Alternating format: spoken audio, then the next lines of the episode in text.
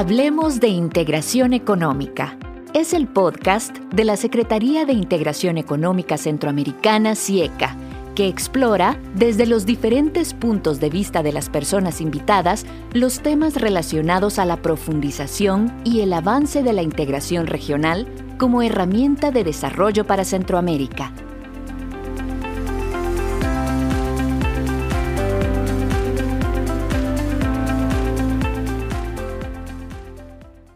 Bienvenidos y bienvenidas al podcast de la Secretaría de Integración Económica Centroamericana, CIECA. En nuestro cuarto episodio nos acompaña Dwainer Salas Cheverry, jefe de gabinete de la CIECA. Y hoy nos ampliará el tema de fluidez en las aduanas. Dwainer, bienvenido. Muchas gracias, Dharma. Gusto de saludarle, gusto de saludar a todas las personas que escucharán también este episodio del podcast de Sieca. Así es. Y en episodios anteriores, pues hemos tocado temas de gran interés que involucran procesos, organización y la fluidez en este caso pues se ve involucrada con soltura, con facilidad, con diligencia, sobre todo cuando hablamos de las aduanas. ¿Es así, Dwainer? Sí, en efecto, la fluidez de los puestos fronterizos parte de la premisa de una eliminación de obstáculos al comercio para procurar que el tránsito de las mercancías por todos los puestos fronterizos sean terrestres, eh, marítimos o aéreos pueda ser con la mayor facilidad y eficiencia, ciertamente garantizando y ejerciendo el control respectivo de todas las autoridades involucradas. Eh, esto tiene que ver con, con la fluidez en los puestos fronterizos, ¿verdad?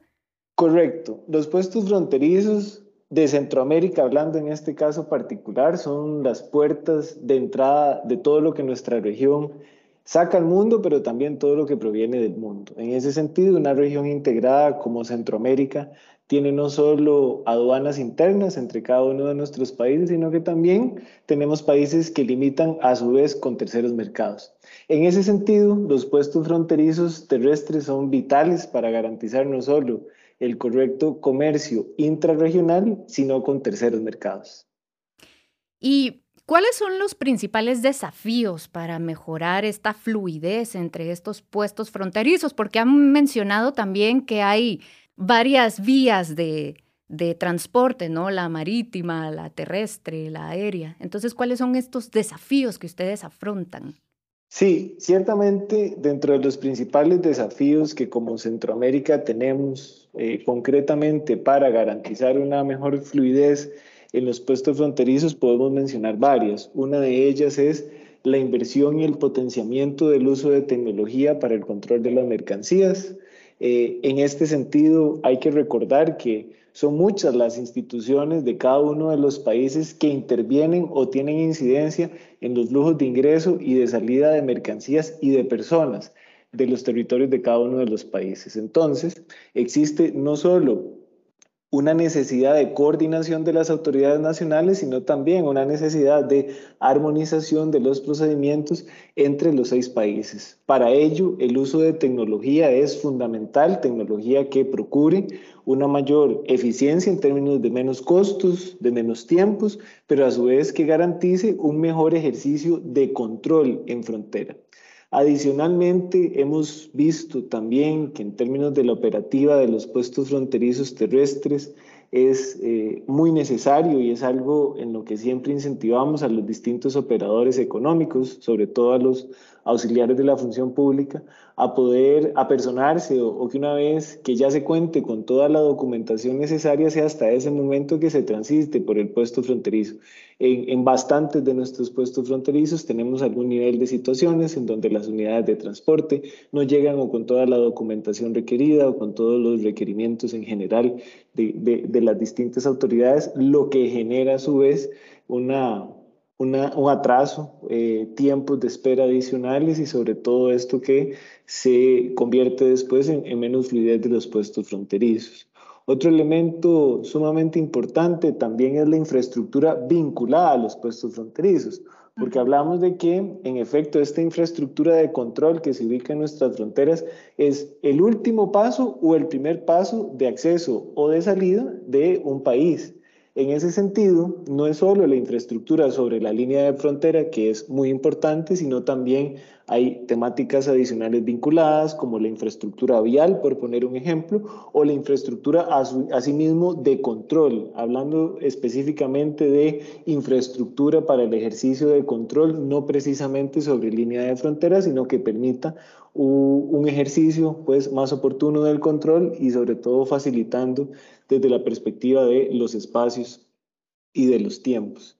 Un, último elemento dentro de los muchos que creo pudiéramos mencionar y ya hacía alguna referencia es la necesidad no solo de trabajar en términos de infraestructura y de tecnología, que también ya lo mencionaba, infraestructura, perdón, que también alcanza la propia infraestructura de los puestos fronterizos, pero además de estos dos elementos fundamentales de infraestructura y tecnológico, hay un componente adicional que diríamos es más, más de gestión, más de coordinación y precisamente hace referencia a un concepto que en, en, en, el argot internacional se utiliza asociado a la gestión coordinada de fronteras. Este es uno de los principales retos que tenemos y precisamente es ¿Cómo ponemos de acuerdo a la diversidad de instituciones encargadas de ejercer algún tipo de control en frontera, pero no solo a nivel nacional, sino a nivel binacional y a nivel regional? Es decir, que cada vez este ejercicio de control sea lo más parecido, sea lo más similar, que tenga la menor incertidumbre de participación discrecional de las personas funcionarias y que haya ciertamente estándares y mejores prácticas en la operación de los puestos fronterizos terrestres. Duainer, hay algo que a mí mm, me causa duda y es, digamos, hemos hablado de procesos, digamos, siempre hablamos de procesos, de cuidado, de control, y hay un punto bien interesante que usted ha tocado y es la tecnología. ¿verdad? Y esa la hemos visto y hemos estado tan de cerca en todo este tiempo de encierro, tanto de pandemia. Y eh, estas tecnologías, porque a veces nos fallan, a veces están a nuestro favor y a veces no, o sea, nos podemos dar cuenta de eso. Pero estas tecnologías tuvieron que cambiar, tuvieron que actualizarse y adaptarse a las nuevas necesidades en cuanto a estas gestiones que usted me está mencionando. Sí, sin duda, eh, Dharma. Creo que ahora estamos todos y todas mucho más habituados al uso de herramientas tecnológicas en nuestro quehacer diario, ni siquiera digamos a efectos laborales que se han vuelto herramientas imprescindibles, pero desde el punto de vista incluso de nuestra propia interacción social, donde realmente la virtualidad ha venido, parece, para quedarse. Y ciertamente esto permea todas las actividades económicas. Creo que una de las ventajas que tenemos como región es que eh, indudablemente en el pasado hemos dado pasos eh, firmes en, avanzar hacia una mayor digitalización y automatización. Es decir, las herramientas tecnológicas deben de estar al servicio de las instituciones de control y al servicio de los usuarios, de las usuarias, es decir, de todos aquellos operadores económicos que al final de cuentas son los que utilizan los servicios que administran las instituciones públicas y a su vez la Secretaría. En ese sentido, Arma, sí diríamos eh, ciertamente la época de, pandemia nos ha llevado todavía a ser más conscientes de la necesidad de la digitalización, pero también de la robustez de los sistemas informáticos. No es solo el tener plataformas y que éstas se encuentren en funcionamiento, sino poder garantizar ante eventuales amenazas, sea desde el punto de vista cibernético, sea desde el punto de vista infraestructural, sean incluso eventos políticos que algunas veces detonen eventos particulares que hagan que los sistemas informáticos reciban algunas presiones adicionales en ciertas temporalidades. En ese sentido, la tecnología tiene que ser nuestra amiga, tiene que, ser, eh, tiene que estar a nuestro alcance y sobre todo lo que debe de permitir es reducir tiempos, reducir costos y mejorar el ejercicio de control de todas las instituciones que participan en frontera. Todo esto para que se traduzca en mucha mayor competitividad para nuestras empresas centroamericanas. Así es, diligencia sobre todo y rapidez, que es lo que nos, lo que nos demandan estos tiempos modernos. ¿Qué representa una buena fluidez en aduanas para el comercio en la región, Duainer? Sí, esta pregunta es interesantísima porque podríamos preguntarle a diversos operadores dependiendo de la naturaleza de las actividades a las que se dediquen y podrían tal vez dar distintas definiciones de lo que sería fluidez en las aduanas. Sin embargo, creemos que fluidez en las aduanas debe entenderse por reducción de tiempos de tránsito de las mercancías por los puestos fronterizos terrestres. Cuando hablamos de fluidez, también hacemos referencia al cumplimiento de todas las obligaciones tributarias y no tributarias. Hacemos referencia también a que el despacho de mercancías, es decir, la posibilidad de generar los tránsitos de la carga, pues puedan ser mucho más expeditos. Y eh, si lo consideramos y lo empezamos a desglosar, fluidez de las aduanas también se debe traducir en reducción de tiempos de permanencia de las unidades de transporte dentro de los puestos fronterizos, en reducción de las filas de los medios de transporte que muchas veces eh, vemos en nuestros países centroamericanos previo a llegar a cada uno de estos puestos fronterizos y un elemento fundamental es que esto tiene que tener un impacto. La reducción de, de tiempos tiene que eh, ejemplificarse en costos y puede sonar muy cliché el decir que el tiempo es dinero, pero es cierto, en las actividades económicas, eh, entre más se tarde un proceso, pues tiene implicaciones financieras y de costos adicionales para las operaciones. Por eso también una correcta fluidez de los puestos fronterizos pasa por el elemento de reducir los costos eh, de las operaciones en toda la cadena logística.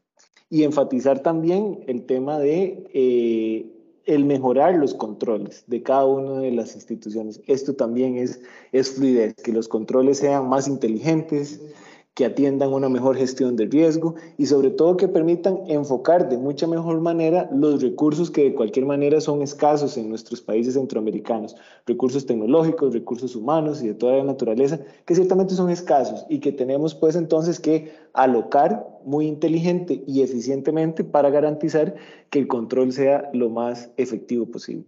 Duainer, ¿cómo aporta la PDCC a una mejor fluidez en aduanas entonces? Sí, la PDCC, siendo este gran catálogo de funcionalidades de las distintas instituciones, tanto de aduanas, eh, migración, ventanillas únicas y servicios de agricultura, lo que va precisamente a otorgar es una mayor facilidad para la generación de distintos procesos y procedimientos en cada una de estas instituciones el contar con una herramienta digital que permita que estos, estos procesos puedan desarrollarse en línea, pero además con la capacidad de que la herramienta tiene de interconectarse con cada uno de los sistemas nacionales en cada uno de los países, lo que ejemplifica o lo que representa es una, una facilidad para todas las personas usuarias. Esta facilidad para las personas usuarias van a representar o tienen que, finiquitarse en reducir tiempos de cada uno de estos procesos que hoy en día eh, pues pueden ser eh, efectuados por distintas naturalezas. La PSC tiene un catálogo de funcionalidades bastante diverso y amplio, pero en síntesis, eh, precisamente al agrupar procesos de las cuatro instituciones, lo que nos garantiza es la posibilidad de que los distintos operadores económicos puedan desarrollar el cumplimiento de sus requerimientos de una forma más fácil, es decir, eh, con herramientas tecnológicas y virtuales, pero que además las autoridades de ejercer el control tengan esta capacidad de que sus sistemas informáticos estén hablándose, que estén interconectados, lo que tiene, eh, por decirlo así, dos consecuencias. Por un lado, que el operador económico privado tiene mayor certidumbre del comercio intracentroamericano en términos de lo que debe de cumplir al tener las mismas herramientas tecnológicas para poder hacer los trámites respectivos, pero por el otro lado, de cara también al ejercicio de las instituciones y autoridades públicas, esto permite una mucha mayor coordinación, vinculación y sobre todo tránsito de información que al final devenga en una mejor toma de decisiones. Una mejor toma de decisiones tanto para los negocios, así como una mejor toma de decisiones para la política pública encargada de ejercer el control y de facilitar el comercio. Dainer, me parece súper interesante lo que nos está compartiendo. ¿Algún punto de importancia que usted crea que puede ser importante conocer en cuanto a este tema de, de fluidez en aduanas? Creo que sería importante también destacar, además de la PDCC como un producto que va de la mano derivado con el desarrollo de la PDCC, el Sistema Integrado Regional de Gestión de Riesgo. Y sobre todo para las personas que nos escuchan, ¿Qué se entiende por un sistema regional de, gestión de riesgo? Precisamente como hacía referencia hace un rato, nuestras instituciones, nuestras autoridades tienen escasez de recursos humanos, tecnológicos, económicos. Entonces, la gestión de riesgo lo que viene es a aportar que el control sea efectuado y realizado de una forma más inteligente, pudiendo tener elementos eh, que diagnostiquen o que refieran a condicionantes particulares que le determinen a las autoridades de control que puede haber una alerta en una determinada operación comercial. En general, los, los sistemas precisamente de control en, la mayor eh, parte del mundo, sobre todo en los países desarrollados, eh, pasa por esta gestión del riesgo. Es decir, el, cómo tenemos eh, consideraciones no solo aleatorias, sino selectivas, y que ese selectivo precisamente lo que nos permite es contar con mayores elementos, sea sobre históricos de operaciones, sea sobre alertas particulares levantadas por los países, y que en general lo que puedan permitir sea más, más hallazgos.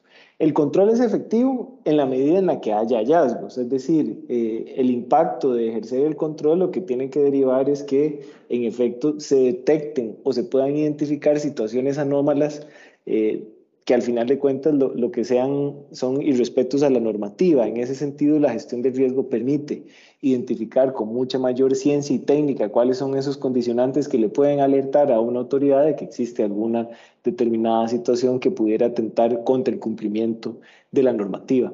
Todo esto va de la mano, es decir, no solo el poder contar con un bus de interoperabilidad de todos los servicios de estas cuatro instituciones, como lo es la PSC y su catálogo de funcionalidades, sino que a su vez también es igual de importante contar con un sistema de gestión de riesgo para poder enfocar mejor los recursos, igual de importante también las inversiones en infraestructura, sobre todo en los puestos fronterizos, pero también la infraestructura vial, infraestructura de control, es decir, son cosas que van íntimamente eh, vinculadas y que lo que permiten es tener un, un esquema o, o, de un punto de vista sistémico, realmente una cadena de proyectos y de acciones que lo que permitan sea garantizar facilitación de comercio, es decir, reducción de tiempos, reducción de costos y controles más eficientes.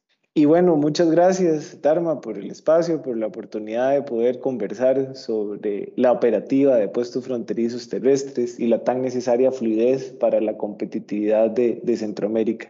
Saludo muy cordialmente a todas las personas que han escuchado este programa, invitarlos a buscar los otros episodios de este podcast y sobre todo también a seguir a la SIECA en sus redes sociales y la información actualizada que siempre colocamos en nuestra página web.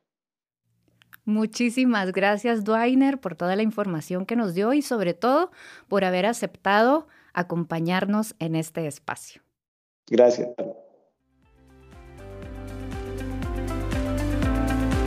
La Plataforma Digital de Comercio Centroamericana, PDCC, es una iniciativa financiada por la Unión Europea administrada por el Banco Interamericano de Desarrollo y ejecutada por la Secretaría de Integración Económica Centroamericana, CIECA. Las tres instituciones están comprometidas con la facilitación del comercio en la región a través de la PDCC. Trabajamos juntos por la integración económica centroamericana.